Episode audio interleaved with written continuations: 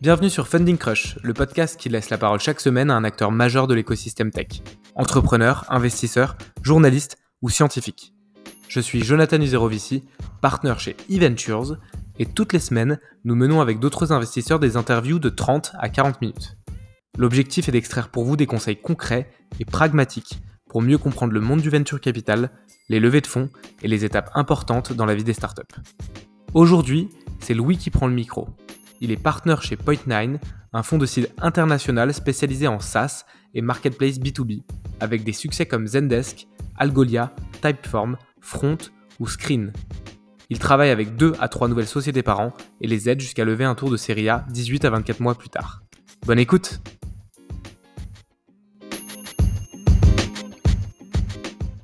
Merci beaucoup Pierre, cofondateur et CEO de Screen.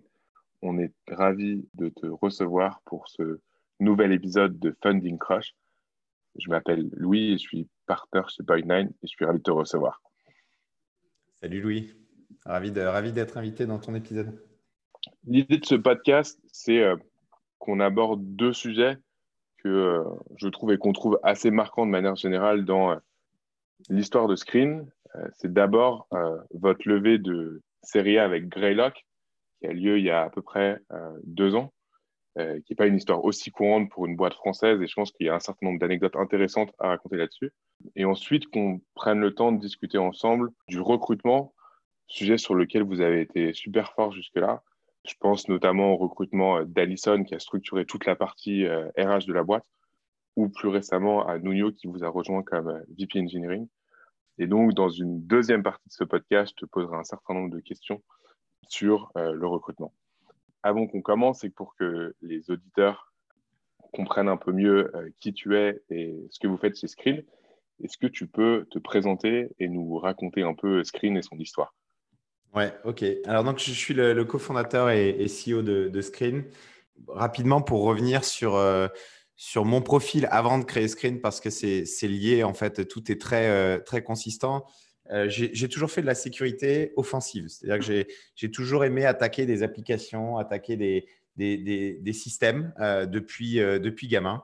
et je pense que ça vient d'un mindset d'aimer faire les choses un peu différemment, d'aimer trouver des, edge cases, etc. Donc, j'ai toujours attaqué des choses, des, implémentations, etc. Et puis, j'ai été recruté en 2005 chez Apple.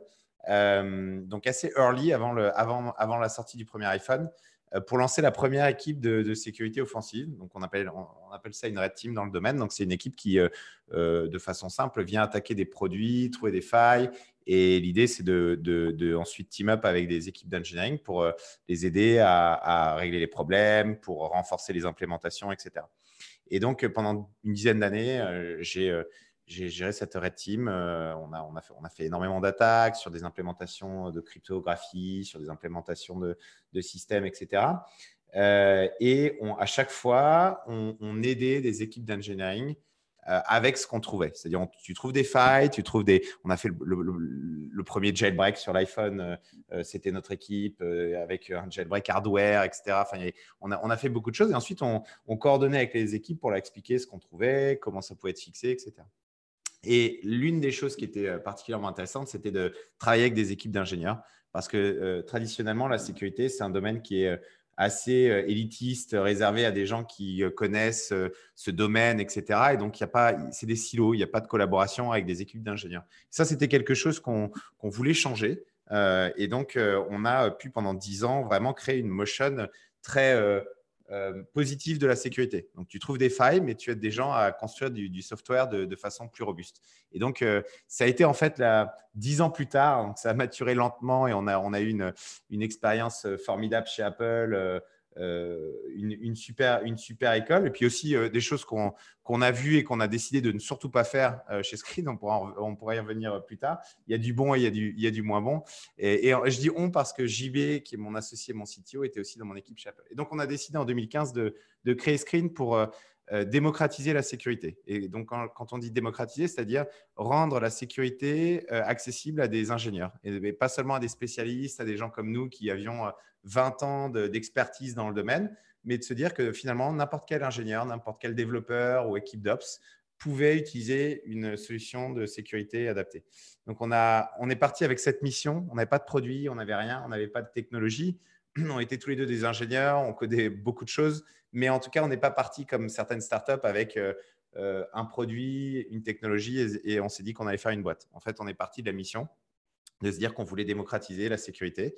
Euh, et donc, on a beaucoup travaillé là-dessus en se disant, en, réfléchissant euh, à, la go-to-market stratégie qu'on voulait avoir. On voulait commencer à, adresser des petits comptes, donc du SMB, ce qui n'est pas non plus quelque chose de très commun dans, la sécurité. On a itéré sur différents prototypes euh, et un jour, on est tombé sur, on est tombé, enfin, un jour, on a itéré sur une version qui était très proche de ce que faisaient les APM, donc l'Application Performance Monitoring, dans le domaine de la performance. Donc, quand tu penses à New Relic, AppDynamics, Datadog, qui est un, APM maintenant, euh, en fait, ils ont réussi à rendre la performance euh, très accessible pour toutes les équipes d'ingénieurs.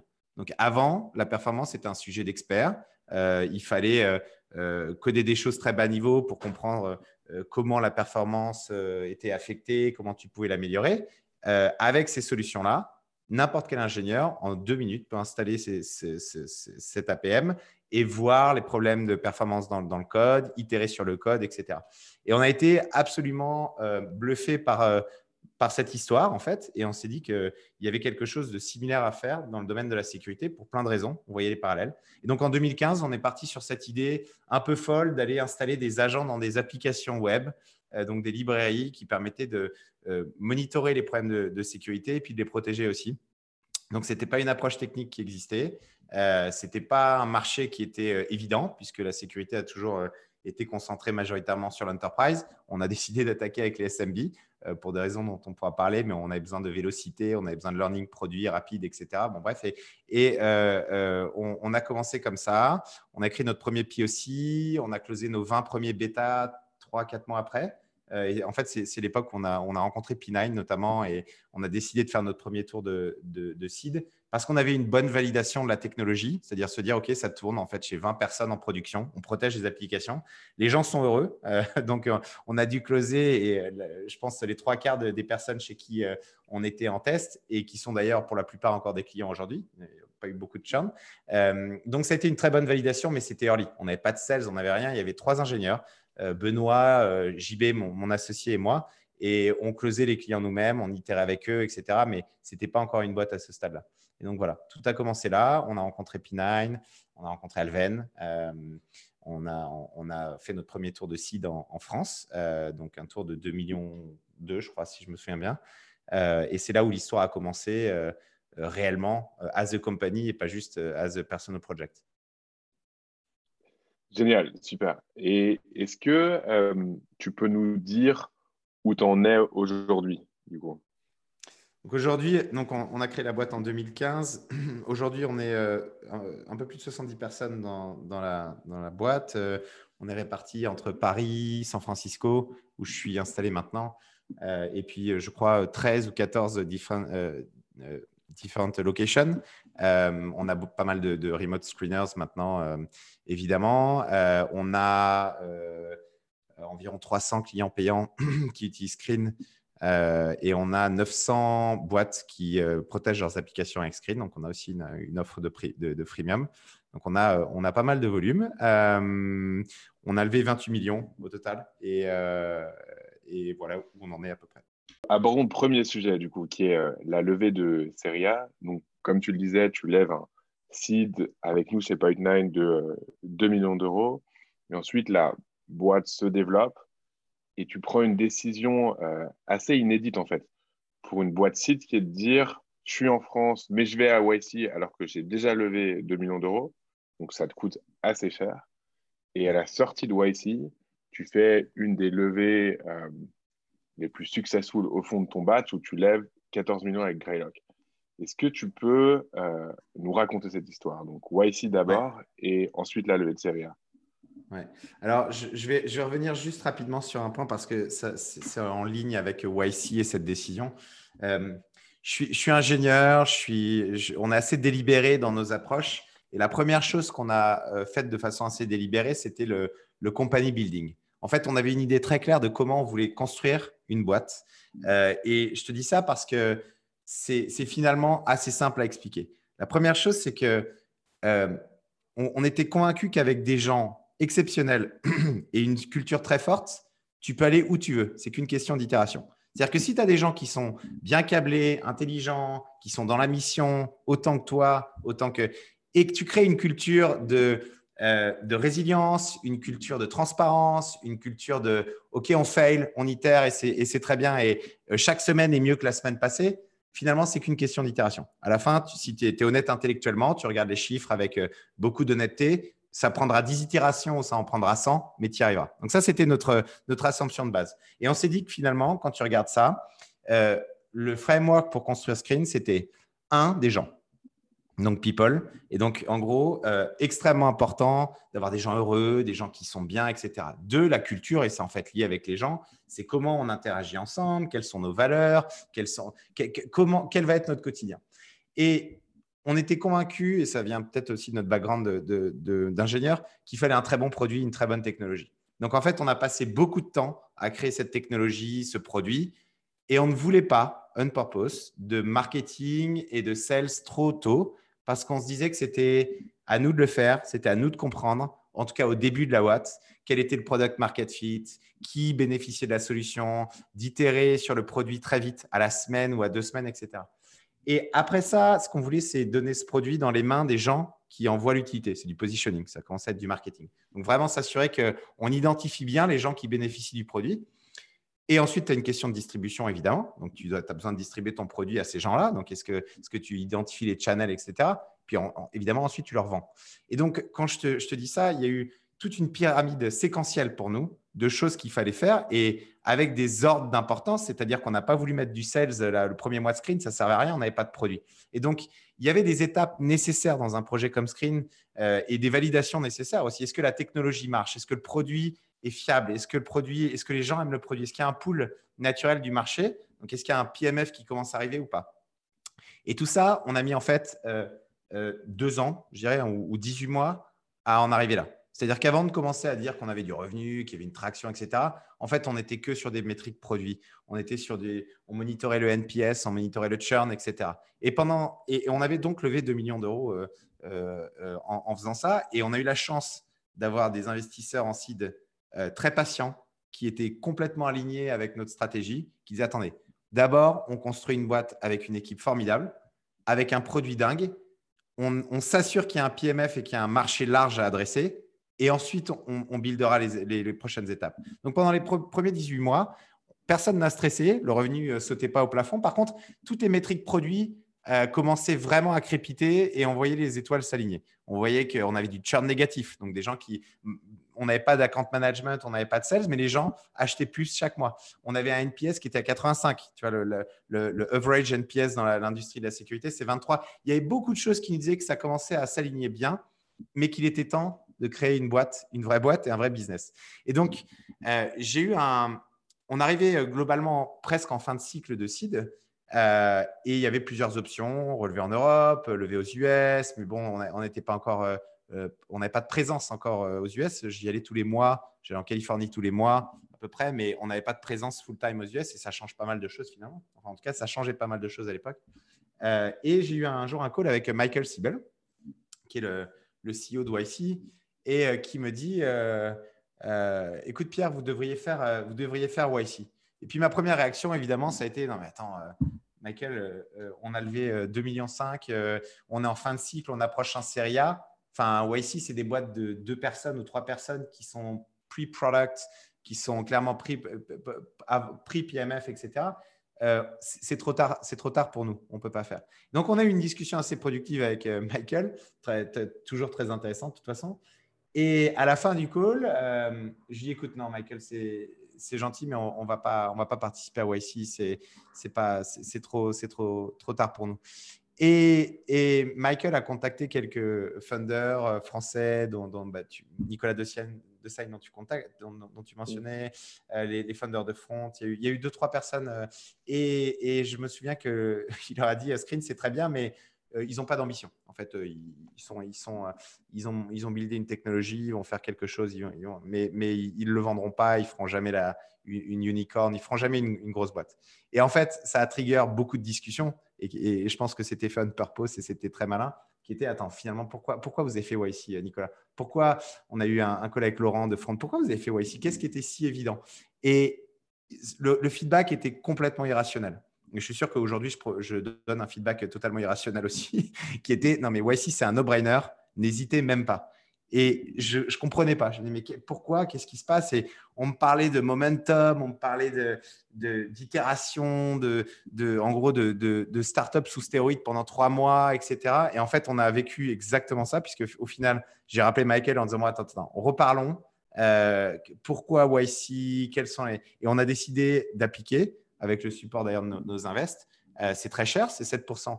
Euh, en tout cas, c'était 7% quand on a appliqué. Donc, quand tu arrives en Serie A, ce n'est pas une, décision que tu prends euh, à la légère. Et on ne serait jamais là où on est aujourd'hui sans Y Combinator, ou en tout cas sans les choses que YC ont générées. C'est-à-dire un focus extrême pendant trois mois, une création de momentum absolument unique, un stamp incroyable. On a fait 100 à 150 meetings euh, euh, pendant trois mois, euh, les, trois mois du batch, je vivais dans un Uber et j'allais dans, toutes les boîtes rencontrer des gens. Et en gros, le deal était simple. On leur disait, on vous montre le produit, faites-nous un feedback très transparent, ce que vous aimez, ce que vous n'aimez pas. Best case scénario, on vous solve un problème et vous avez envie d'acheter. Worst case scénario, on fixe quelque chose et on revient voir la semaine prochaine et, vous, et, à nous de vous le faire acheter la semaine prochaine. Et en fait, ça a généré un momentum incroyable en termes de, de clients, évidemment en termes de VC, puisque toutes les boîtes disaient, tiens, on a vu une boîte, euh, leur produit est vraiment intéressant, on n'avait jamais vu ça avant, euh, ça s'installe en deux minutes, c'est incroyable, euh, on a vu des, choses qu'on n'avait jamais vues dans nos applications avant. Et donc, on a vu un momentum se créer incroyable pendant ces trois mois où tout le monde commençait à parler de screen dans, la Silicon Valley, des clients, ça venait en inbound, on a senti le PMF vraiment arriver à ce moment-là. Et évidemment, quelques très bonnes discussions avec des, des VC, des VC top tier, et on n'était pas, pas pris au coup, c'est-à-dire qu'on n'était pas dans le timing d'une série A. On se disait, on n'a pas besoin de lever maintenant. Mais les discussions commençaient vraiment à être très intéressantes euh, avec des gens exceptionnels. Et on s'est dit, bon, euh, peut-être qu'il serait temps de, de réfléchir à, un série A opportunistique, opportuniste, parce que euh, c'est quand même une chance de pouvoir travailler avec des gens pareils. voilà, voilà. Donc, ça a été l'histoire accélérée de YC. On a déplacé l'équipe, en tout cas, on a déplacé 5-6 personnes pendant trois mois. Moi, j'ai deux enfants, euh, donc je les ai laissés en France à l'époque et je suis parti aux US et je les ai vus deux semaines au milieu des trois mois. Ça a été un sacré sacrifice personnel ou en tout cas euh, une sacrée aventure, mais personne ne le regrette et clairement, on a, on a appris beaucoup de choses, euh, même dans notre culture. Ça a été un, événement exceptionnel. Mais comme tu vois, je te donne un feedback un peu irrationnel à mon tour et je conseille à tout le monde de faire ce type d'initiative ou du moins de se mettre dans des conditions similaires. Du coup, si on parle de ces, de ces gens, de ces gens un peu exceptionnels que tu rencontres au milieu de ton process de YC, où tu rencontres tous ces clients, tu repositionnes ton produit, tu commences à sentir le PMF, euh, tu as ces rencontres avec ces VC. Euh, est-ce que tu peux nous parler de ces rencontres et à quel moment tu commences à dire, OK, ces gens sont tellement exceptionnels que peut-être qu'il faut que je lève maintenant et qu'est-ce qui enclenche ce tour en ouais. Alors, euh, Déjà, une chose qui a été marquante, c'est que tous les marchés sont différents et il faut, il faut accepter. C'est comme ça. Et on était en France avec une présence forte en France. On avait donc euh, une lens plutôt européenne sur nos clients, le feedback qu'on avait, le, feedback produit, etc. Et le marché, euh, le marché euh, comment dire, de la Bay Area, donc Californie, etc., c'est un marché de gens qui sont des, risk takers. Ils, ont, ils prennent des risques. Euh, ils aiment les choses un peu nouvelles. Ils n'en ont pas peur. Euh, et aussi, tu as, une densité sur le mid-market. Et donc, que tu n'as pas en Europe, en, tout cas pas en France. C'est-à-dire qu'en France, tu as beaucoup de petites boîtes, tu as beaucoup de grosses boîtes, de l'enterprise, mais tu as, un, mid-market assez, euh, assez léger. Et quand on est arrivé pendant ici, on a, on a vraiment halluciné sur la qualité du feedback qu'on recevait. Parce que des gens qui sont des risk takers, qui sont des, technologistes, etc., vont te donner un feedback extrêmement pointu, précis sur ce qu'ils veulent, pourquoi ils l'aiment, comment ils le positionnent par rapport aux autres solutions, etc., qu'on n'avait pas en fait en, France. Et donc, on, était en train de builder, mais on avait des learnings qui n'étaient pas complets. En tout cas, on avait des learnings qui étaient très euh, régionalisés par rapport à ce qu'on a pu avoir pendant YC où on, s'est ouvert à, la compréhension aux choses sur lesquelles on pouvait itérer, etc. Et donc ça, ça a été vrai évidemment sur le marché, donc les clients, les, users, etc. Mais ça aussi été vrai sur les VC.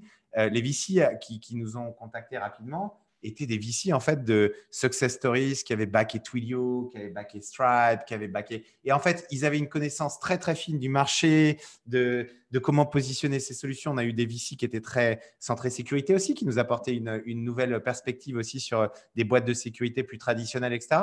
Donc en fait, on a accéléré nos learnings et qui sont finalement tout ce que tu recherches quand tu montes une boîte à ce stage-là. Euh, toutes tes décisions euh, que tu prends sont une fonction de data points que tu as et de gut feeling. Et donc, en fait, ce que tu cherches à faire, c'est de maximiser tes data points. Donc, de dire, je vais avoir un maximum de feedback des clients, des VC, du marché, pour que mon gut feeling soit minimum et que je puisse euh, dérisquer mes décisions. Voilà. Donc, ça a été, euh, ça a été bluffant. Euh, on ne voulait pas rencontrer de VC pendant le, le, batch. Et en fait, on a, on a pris une décision qui était on se prend une semaine pour rencontrer ces gens, ce qui sont vraiment exceptionnels on leur, on, leur ouvre tout, c'est-à-dire qu'on leur donne vraiment accès aux données, on leur donne accès, on leur dit voilà, voilà où on en est, c'est transparent. Euh, de toute façon, on a trois mois pour montrer qu'on euh, on, a une traction incroyable. Et quand tu as levé 2 millions et quelques et tout, ici c'est un vrai pari. Tu peux pas en ressortir euh, pareil. Soit tu ressors par le haut, soit tu ressors par le bas. Si une boîte qui a levé 2 millions et quelques fait YC et termine globalement là où elle a commencé le batch, ça envoie le signal très clair que la boîte, il n'y a pas de traction, il n'y a rien qui se passe là-dedans. Donc, on n'avait pas le choix, il fallait gagner. Donc, on s'est dit, on leur ouvre le, livre, on leur montre tout, les metrics, les data, nos learnings, on leur explique et on leur dit qu'on revient les voir dans trois mois. Et dans trois mois, on leur partage notre statut, on leur fait un delta, voilà où on en est, voilà ce qu'on a appris, voilà ce qu'on a fait, qu'est-ce que vous en pensez?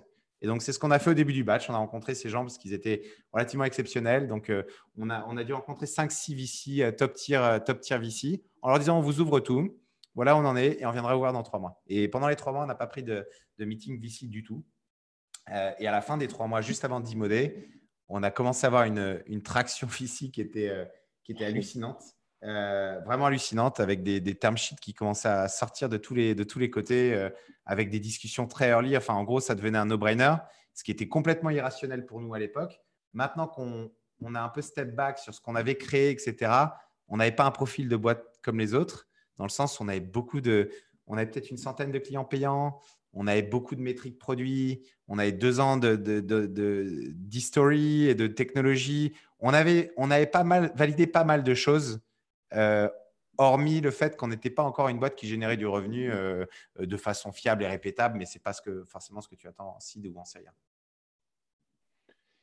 Et si on rentre un peu dans le détail, est-ce que juste avant ce démodèle, quand tu commences à prendre ces mythiques et que les termes sheets tombent, est-ce que tu structures un process où en fait tu es plus dans un process où les VC arrivent et en fait juste tu réponds à leurs demandes et ils finissent par se motiver tout seuls sans que tu aies vraiment besoin de vendre? Non, non, non.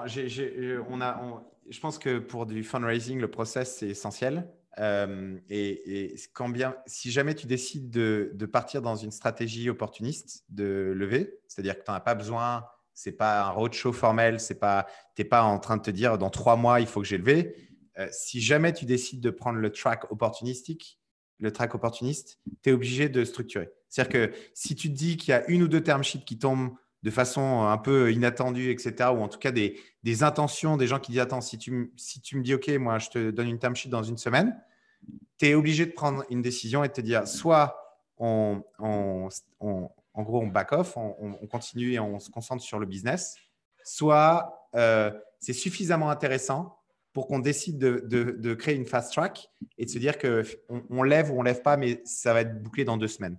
Parce que tu es obligé de créer un momentum et tu veux certainement pas tomber dans un tour euh, euh, non compétitif opportuniste. Ça ne serait pas une très bonne euh, solution pour la boîte. Et est-ce que à ce moment-là, tu te dis, je lève, mais uniquement si je lève un montant minimum à une, une valeur particulière? Non, parce que c'est, il fallait que ce soit un no-brainer, dans le sens où c'était opportuniste et donc euh, tout devait s'aligner. Euh, on voulait la, priorité, le framework pour choisir des investisseurs, c'était un la qualité des partenaires euh, et de la firme. Est-ce qu'on est capable de trouver des gens qui vont vraiment bosser avec nous, main dans la main, et on va construire une, boîte exceptionnelle ensemble? C'était notre premier critère. Le deuxième, évidemment, c'était toute la, partie valo, montant, levé, etc. Quand tu fais un early round, comme c'était notre cas, puisqu'on avait encore du runway, etc., il faut bien sizer le round. C'est-à-dire que si tu fais un petit tour, tu te mets dans une, position qui va pas être très confortable deux ans plus tard parce que tu ne vas, pas arriver aux métriques d'un série B. Donc, tu seras au milieu et l'option que tu auras, ça sera un bridge. Donc, en gros, tu dis non, non je ne veux surtout pas tomber là-dessus. Donc, je suis obligé de faire un gros série A. Je n'ai pas le choix. Si vous voulez que ça soit opportuniste, il faut faire un gros série A dans le sens où on le fait un peu early, c'est opportuniste. Mais moi, je vais arriver sur un série B on time, avec les bonnes métriques, avec tout ce qu'il faut. Donc, non seulement il faut continuer là où on en est, c'est-à-dire un petit peu avant euh, le, le, vrai stage d'un série A, mais il faut aussi dérouler tout un A et valider le fait que tu arrives à vendre avec une équipe de 10 reps, etc. Enfin, que tu arrives à avoir un vrai, un mini système, un business répétable. Donc, le no-brainer, c'était des super partenaires, des gens qui connaissaient extrêmement bien le space dans des domaines similaires, donc sécurité, APM, etc. Je pourrais revenir dessus parce que mmh. c'était totalement le cas avec euh, Greylock. Euh, un tour sizé de façon assez conséquente pour qu'on puisse arriver dans un série B dans des bonnes conditions, sinon il valait mieux attendre. Donc pour nous, on avait fait les calculs rapidement, c'était au-delà de 10 millions. Euh, c'était entre 10 et 12 millions globalement pour être euh, confortable et pas prendre des risques sur la boîte. Euh, et le dernier point, évidemment, c'était du coup la valo. il fallait que ce soit un no-brainer. On n'avait pas déclenché cette discussion, donc il ne fallait pas que ce soit trop dilutif non plus. et donc on s'était dit, on, on, signera une term sheet si on a tout ça. Si tout s'aligne, on la signera. Si ça ne s'aligne pas, si ce n'est pas no-brainer, on n'ira pas. Et donc on a eu un, premier VC euh, top avec qui on a eu des discussions incroyables, qui nous a envoyé une term sheet. On a eu un deuxième VC européen qui nous a envoyé une term sheet. On a pas le tour est devenu très compétitif en quelques jours en fait. Hein. Ça a pris euh, euh, trois, 4 jours. Ça a j'ai même pas eu le temps de, de, faire un, vrai beau deck formel. J'ai juste eu le temps de pouler toutes les datas, de structurer un petit peu la discussion. Ça a été extrêmement rapide, donc très compétitif et et Greylock, en fait, on a rencontré Greylock euh, à la fin. Euh, c'est-à-dire, on, était sur le point de signer. Euh, on avait structuré un bon deal. C'était c'était un, deal no-brainer, clairement, avec des super investisseurs, etc. Et en fait, Greylock est arrivé deux jours avant de signer ce deal. J'ai rencontré Sarah, euh, Sarah Gouot, donc, euh, qui est à notre board aujourd'hui. J'ai rencontré Hashim Chandra, qui était, qui, était au board de AppDynamics, qui a été vendu à Cisco, mais qui est une boîte d'APM, euh, qui connaît la sécurité extrêmement bien. on a tout de suite senti un très bon fit sur le go-to-market, l'approche de ce qu'on voulait construire ensemble, etc. Et en fait, on a changé nos plans deux jours avant en se disant non, mais en fait, on veut travailler avec Galox, c'est exceptionnel. Et, c'est ce qu'on a décidé de faire. Ce qui est quand même une histoire assez génial ou assez inspirante, j'imagine, pour d'autres euh, entrepreneurs, que euh, d'entendre tout ce momentum que tu arrives à créer. Si tu euh, te rappelles cette période, est-ce que tu as deux ou trois conseils un peu génériques à donner? Est-ce que tu te rappelles de choses que tu aurais aimé pas faire, en fait? Donc, un peu bonnes et mauvaises pratiques que, dont d'autres pourraient s'inspirer. Euh, alors, encore une fois, c'était opportuniste cette levée. C'est-à-dire qu'on a, on a attaqué euh, YC avec toute l'équipe euh, en se disant qu'on n'allait pas lever en fait à la fin du patch. On, allait continuer. Donc, on a, notre focus était vraiment sur le produit et sur la boîte. Et la levée, c'était super secondaire. Et je pense que peut-être dans les, dans les conseils que je pourrais donner à tout le monde, la, levée de l'argent, c'est juste du fuel pour aller alimenter un moteur.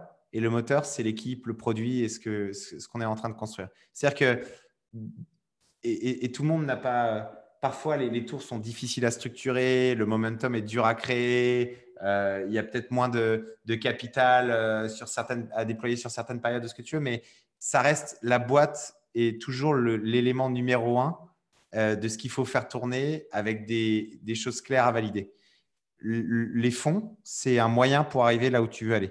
Et donc, on était obsédé par le produit, par nos clients, par ce qu'on allait apprendre pendant YC. On n'était pas du tout obsédé par la levée. D'ailleurs, on n'avait pas prévu de la faire sur la fin du batch. Et on n'était pas non plus du tout obsédé par d'immoder en se disant on montre ce qu'on a de façon très, en plus très française, très no bullshit. Tu vois, on n'est pas les, Français, on n'est pas des, on n'est pas des bêtes de, scène euh, on n'est pas des super speakers avec. Euh, on, montre des facts de façon assez, euh, assez froide, mais on avait des, choses quand même sympas à montrer. Et on était obsédé par ça. Donc la levée a été, même si elle était, je pense, assez successful et ça a été une belle histoire, ça n'a pas été notre, notre focus. On, a gardé les yeux sur ce qu'on voulait, c'est-à-dire notre boîte, nos produits, avoir des clients heureux. Et on n'a pas perdu de vue cette chose-là. dans, les, choses aussi que j'ai recommandées, c'est que je pourrais recommander, c'est l'honnêteté intellectuelle qui, je pense, est la, qualité première que doit avoir n'importe quel entrepreneur. Et c'est pas facile. Euh, l'honnêteté intellectuelle, c'est la capacité à regarder son business de façon froide de haut. Et c'est-à-dire que quand on est entrepreneur, on est biased, c'est comme ça. On aime ce qu'on fait, c'est dur, notre vie est pas facile. On, a des, on, a, on se prend des claques tous les jours. Euh, euh, il y a des clients qui partent, il y a des gens qui tournent le dos, y a, parfois il y a des problèmes. Mais il faut toujours garder la tête froide et se dire est-ce que ce qu'on fait fonctionne? Est-ce qu'on est en train de créer ce qu'on veut créer?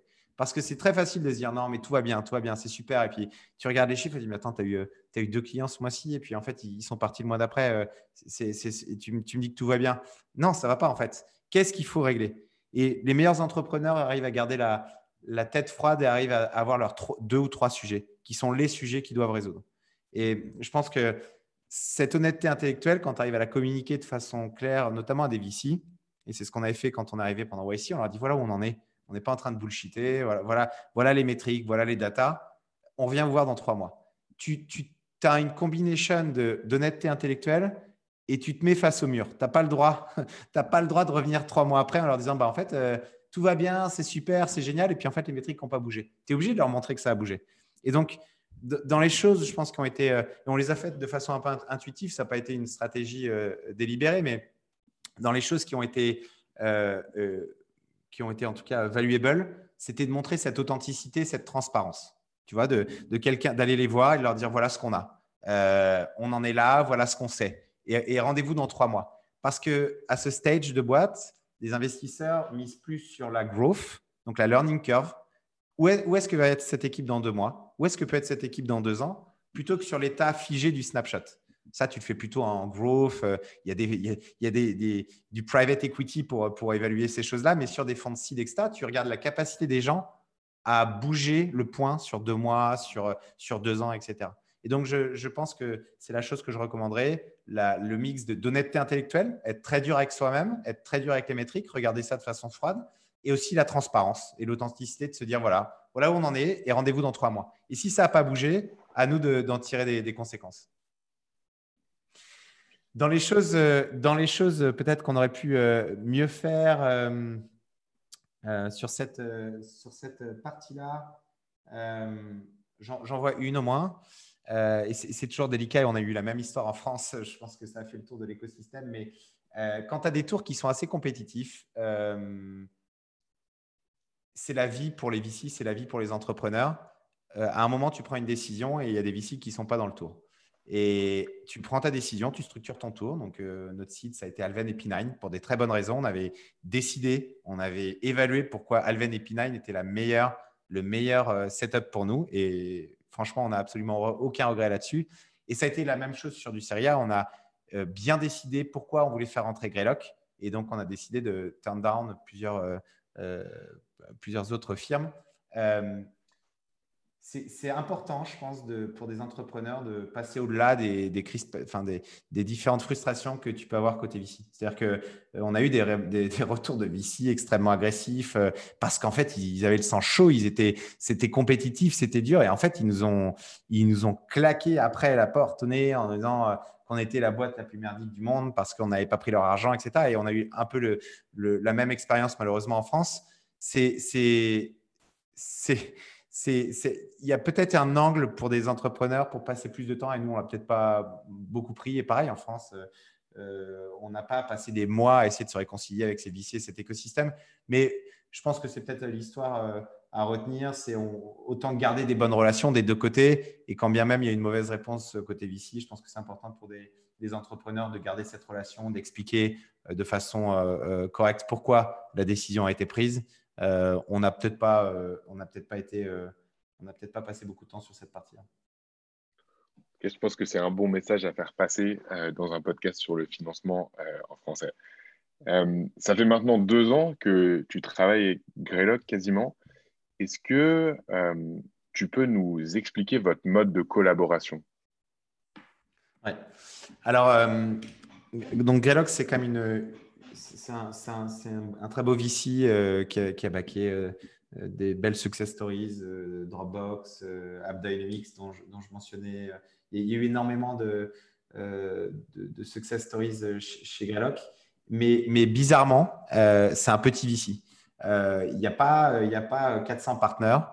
c'est un petit VC, tout le monde se connaît, tout le monde travaille ensemble. Tous les partenaires de Greylock connaissent Screen et euh, ont, des inputs euh, euh, très valuables à chaque fois qu'on discute. et c'est un VC qui est très entrepreneur-friendly. donc, on se texte ou on se mail trois fois par jour sur différents sujets, toujours de façon bienveillante, toujours de façon on est dans le même bateau de toute façon. on, est partenaires, on travaille ensemble et, Greylock et, Screen, et Screen et Greylock, et on, a les, les, mêmes intérêts, on est alignés.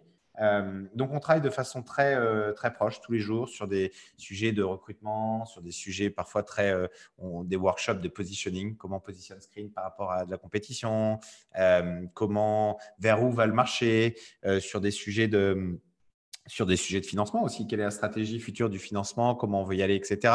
Des sujets de, de stratégie up market, est-ce qu'on veut aller vers l'enterprise plus rapidement, est-ce qu'on, quelle est notre stratégie sur du SMB, voilà, on est, on est, euh, on est très proches. On travaille euh, quasiment tous les jours, en tout cas toutes les semaines ensemble. Euh, et c'est extrêmement valuable. Super. Et visiblement, un des sujets, effectivement, qui est le recrutement. Et quand on regarde l'ensemble des personnes que vous avez embauchées chez, Screen depuis le début de l'aventure, on a l'impression qu'il y a quand même quelques recrutements clés de différents execs à différents euh, moments de la boîte. Euh, est-ce que euh, tu peux nous expliquer ton approche sur ce type de recrutement? Et je pense que ce serait pas mal qu'on commence par parler d'Alison, qui est votre VP People aujourd'hui et qui a donc structuré toute cette partie People et recrutement de la boîte et qui est une de tes premières recrues en fait d'exec hors euh, tech. Ouais. ouais.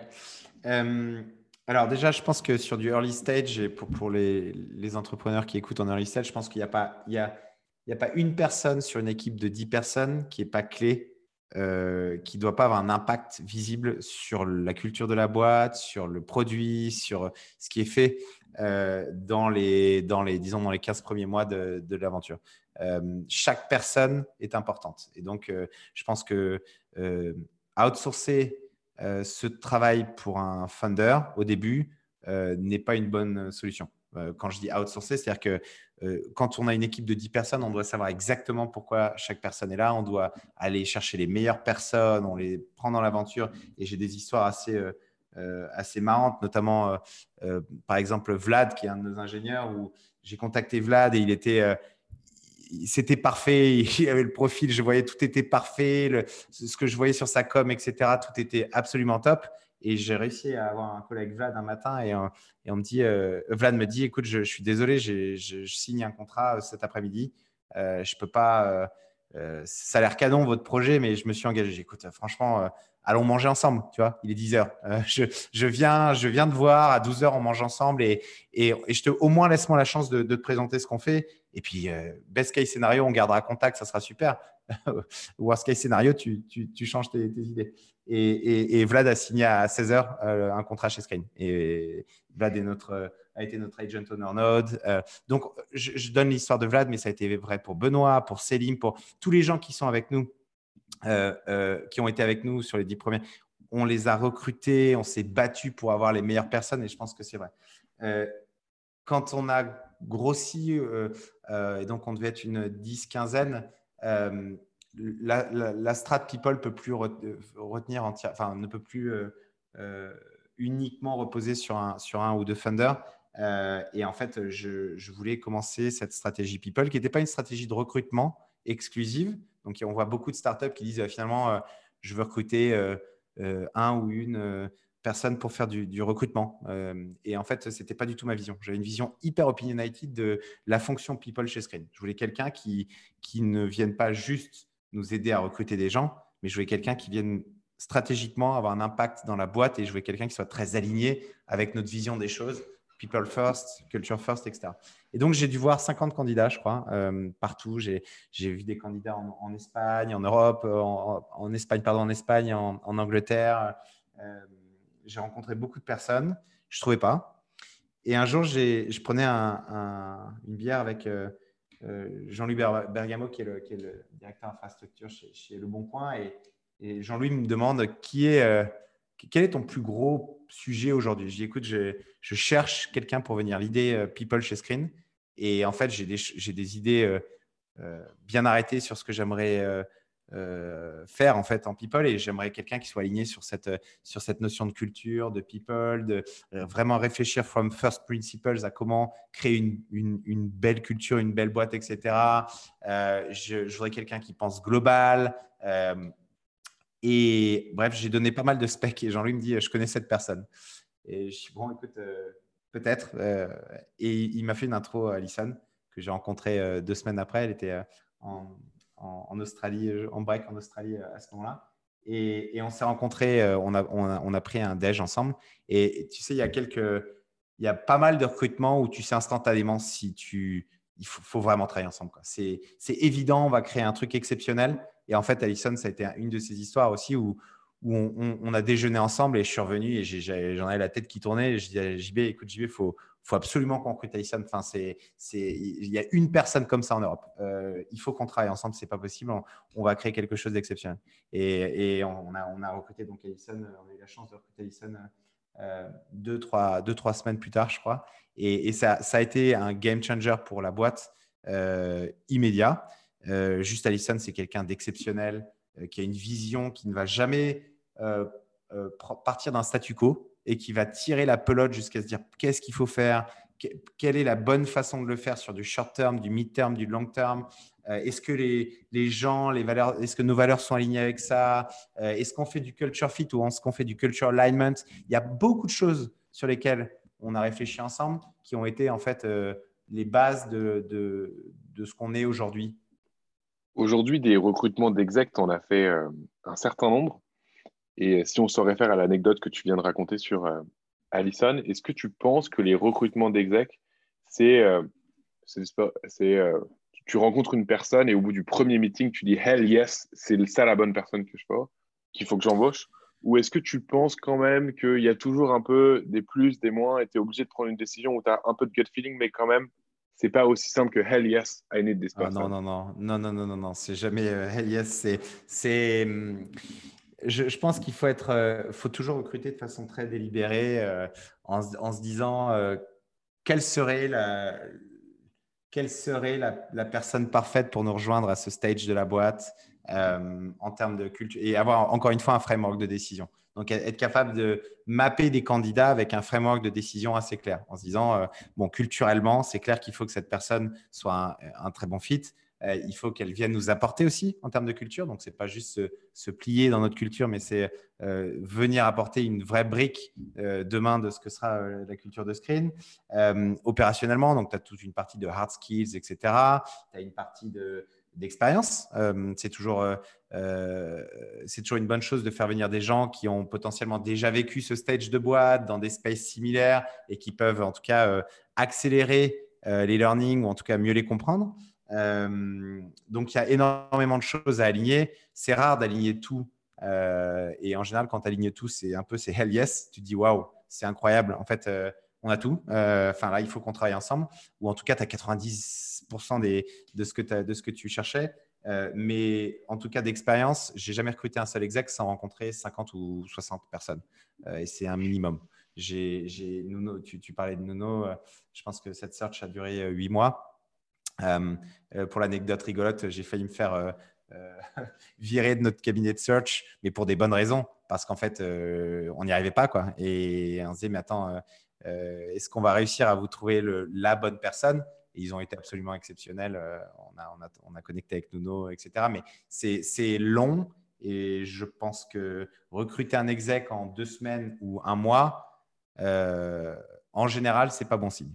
et les meilleurs, les meilleurs execs sont durs à trouver, sont longs à convaincre. ne cherchent souvent pas de travail. Il y a, beaucoup de choses à faire pour réussir à faire venir des, très bons execs. Est-ce que tu trouves que tu as beaucoup appris aux US justement sur ce genre de recrutement?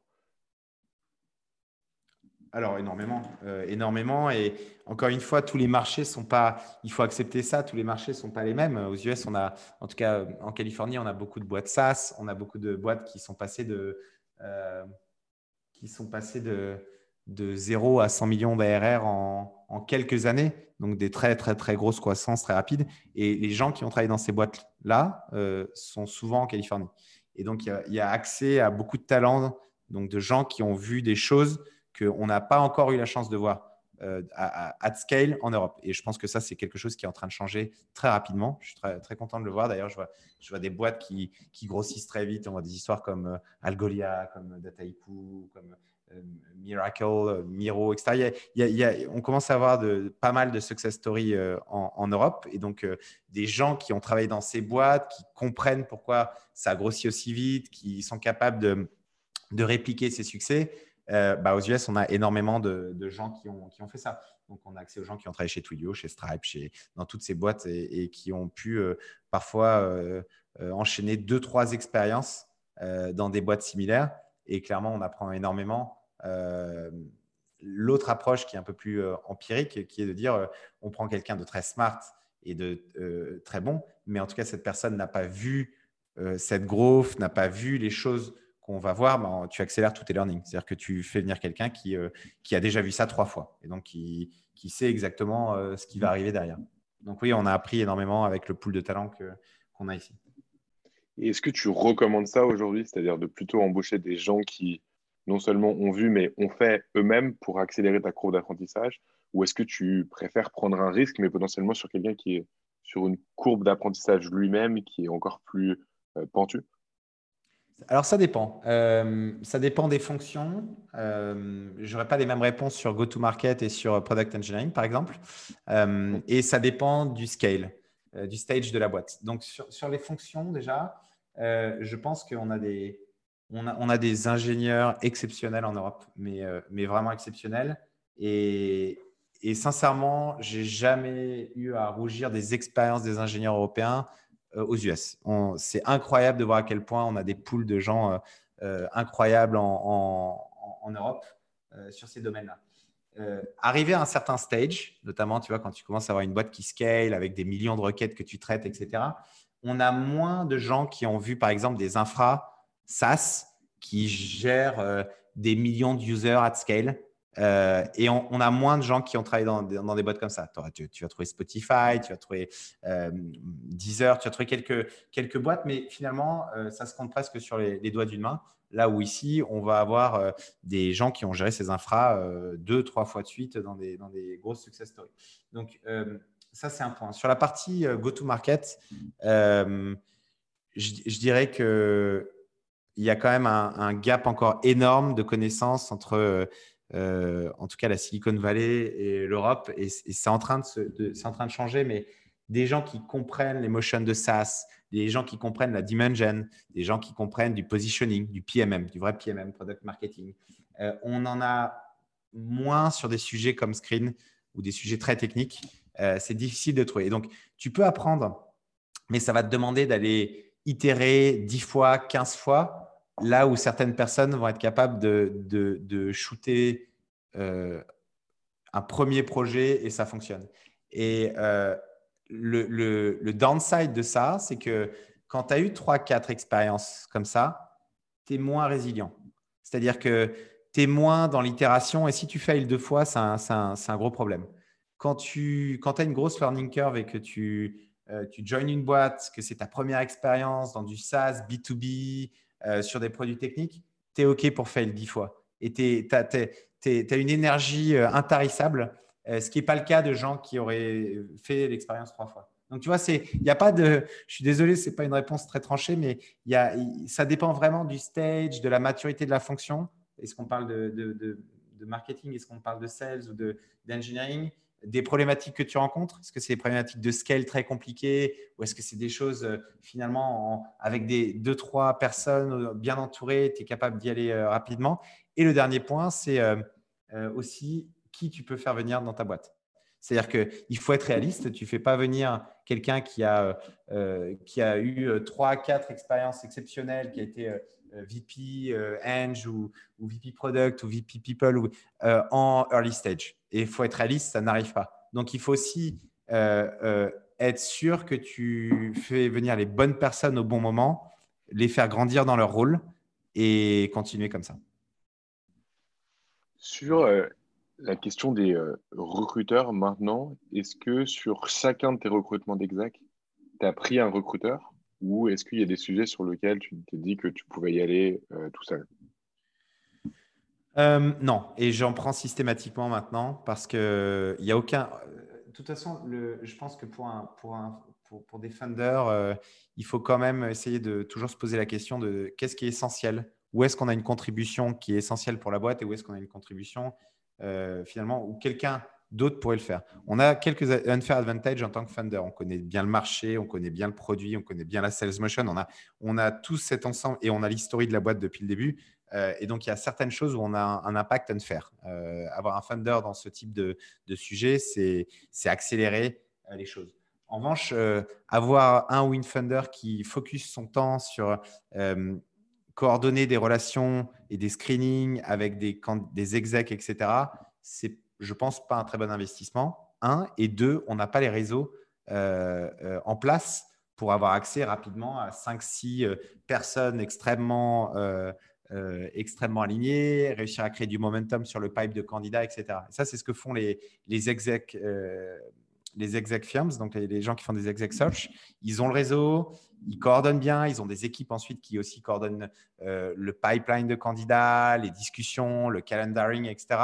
Euh, une, bonne une bonne search d'exec, je te disais que ça, moi, ça m'avait pris jusqu'à 8 mois, c'est un temps infini. Euh, et si je passe 30% de mon temps ou 40% de mon temps à gérer des rendez-vous, à identifier des gens sur LinkedIn, je, je, pense que j'investis pas le temps au bon endroit surtout que je n'ai pas forcément accès au réseau qui va bien. Donc, euh, le choix des exec search firms, pour moi, est essentiel.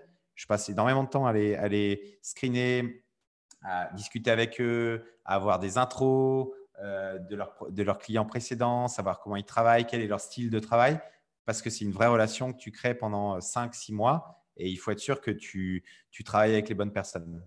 On a une, search en cours en ce moment. Euh, je pense que j'ai bien passé 10 euh, ou une dizaine de calls à des VC, à des clients précédents, etc., pour être certain euh, des partenaires avec qui on allait travailler parce que je sais que c'est une relation très, euh, très importante pour les, quatre, prochains mois, en tout cas, de Screen. Dernier point sur le recrutement. En préparant cet entretien, j'ai discuté avec Alison, du coup, votre VP People, qui disait que vous aviez, que vous avez en fait une technique qui porte ses fruits chez Screen qui s'appelle le No Agenda Outreach. Est-ce que tu peux nous expliquer ce que c'est et comment ça ouais. alors, ce n'est pas vraiment le no agenda outreach. Le, on, rigole souvent en se disant no agenda. C'est devenu, euh, devenu un petit peu, euh, c'est devenu une blague entre nous. On, aime bien rencontrer des gens, euh, des gens brillants et quel que soit l'outcome quand tu as toujours un bon moment à partager des choses, donc alors à partager des choses que tu as apprises et puis euh, les gens te partagent des choses, c'est toujours un bon moment. Il n'y a jamais aucun downside, euh, peut-être euh, mis à part le temps que tu vas y passer, mais il faut le faire. Et on aime partager nos expériences, on aime rencontrer des gens. Et donc, on dit souvent no agenda, ce qui veut dire waouh, cette personne est top, on adorerait travailler avec elle mais, mais clairement, elle cherche. Enfin, c'est une personne qui n'est pas en train de chercher, euh, euh, qui ne nous a pas envoyé, qui n'a pas appliqué. No agenda. C'est-à-dire qu'on va, on va boire une bière, on va boire un café, et puis à la fin, si jamais il y a un fit, si jamais tu vois qu'il y a une discussion super intéressante, que la personne adore ce que tu fais, qu'il y a un fit, en fait, souvent, ça débouche sur euh, la personne qui te dit bah, Attends, en fait, c'est quand même canon ce que tu fais. Et il y a, il y a, je pense qu'il y a une bonne dizaine ou quinzaine de personnes chez nous aujourd'hui, tu vois, qui, qui, qui travaillent chez nous parce qu'on a juste euh, pris un café ou, et on, a tout de suite cliqué, on a senti un, un, super fit culturel, on a senti une passion commune et finalement, euh, elles ont travaillé chez nous. Donc, le no agenda, ce n'est pas vraiment quelque chose de délibéré, c'est plus de se dire, il faut garder du temps, tout le temps, pour rencontrer des gens, euh, des gens et échanger et Et à la fin, si tout clique, il n'y a pas de raison de ne pas travailler ensemble. Et ça nous est arrivé euh, assez souvent. Et, encore une fois, ce n'est pas une stratégie délibérée, c'est plus qu'on rencontre toujours des gens. Euh, j'ai eu un call ce matin euh, un petit peu plus tôt avec, avec une personne qui fait du produit, qui ne cherche absolument pas de, de, job, qui n'a pas appliqué, mais qui travaille dans une boîte qui fait du monitoring, etc. Et j'étais intéressé pour avoir un feedback, comprendre un petit peu comment il travaillait, sur quel sujet il, passait du temps. C'est typiquement le genre de, discussion qui un jour peut, euh, peut se convertir en, candidature ou en tout cas en décision de travailler ensemble. Euh, Pierre, merci beaucoup. Euh, si on est amené à faire un podcast à, l'avenir, on fera juste un no agenda et on parlera de, de, tous les sujets qui te viennent en tête parce que je pense qu'on pourrait parler pendant des heures. Et à tous les auditeurs qui, auront écouté ce podcast, n'hésitez pas à envoyer un, email à Pierre en mode no agenda. J'aimerais no agenda. Avec toi. on va voir si tu as beaucoup d'audience et on va voir si ma mailbox brûle dans deux semaines. Je suis sûr qu'elle brûlera. Merci beaucoup, Pierre. À très vite. Merci, Louis. Merci. À bientôt. Vous avez écouté cet épisode de Funding Cross jusqu'au bout. Si vous voulez contribuer au développement du podcast, abonnez-vous et partagez-le à quelques personnes de votre entourage. Et si vous voulez recevoir un épisode dans votre boîte mail toutes les semaines, envoyez-moi un mail à john, j -O -N, À très bientôt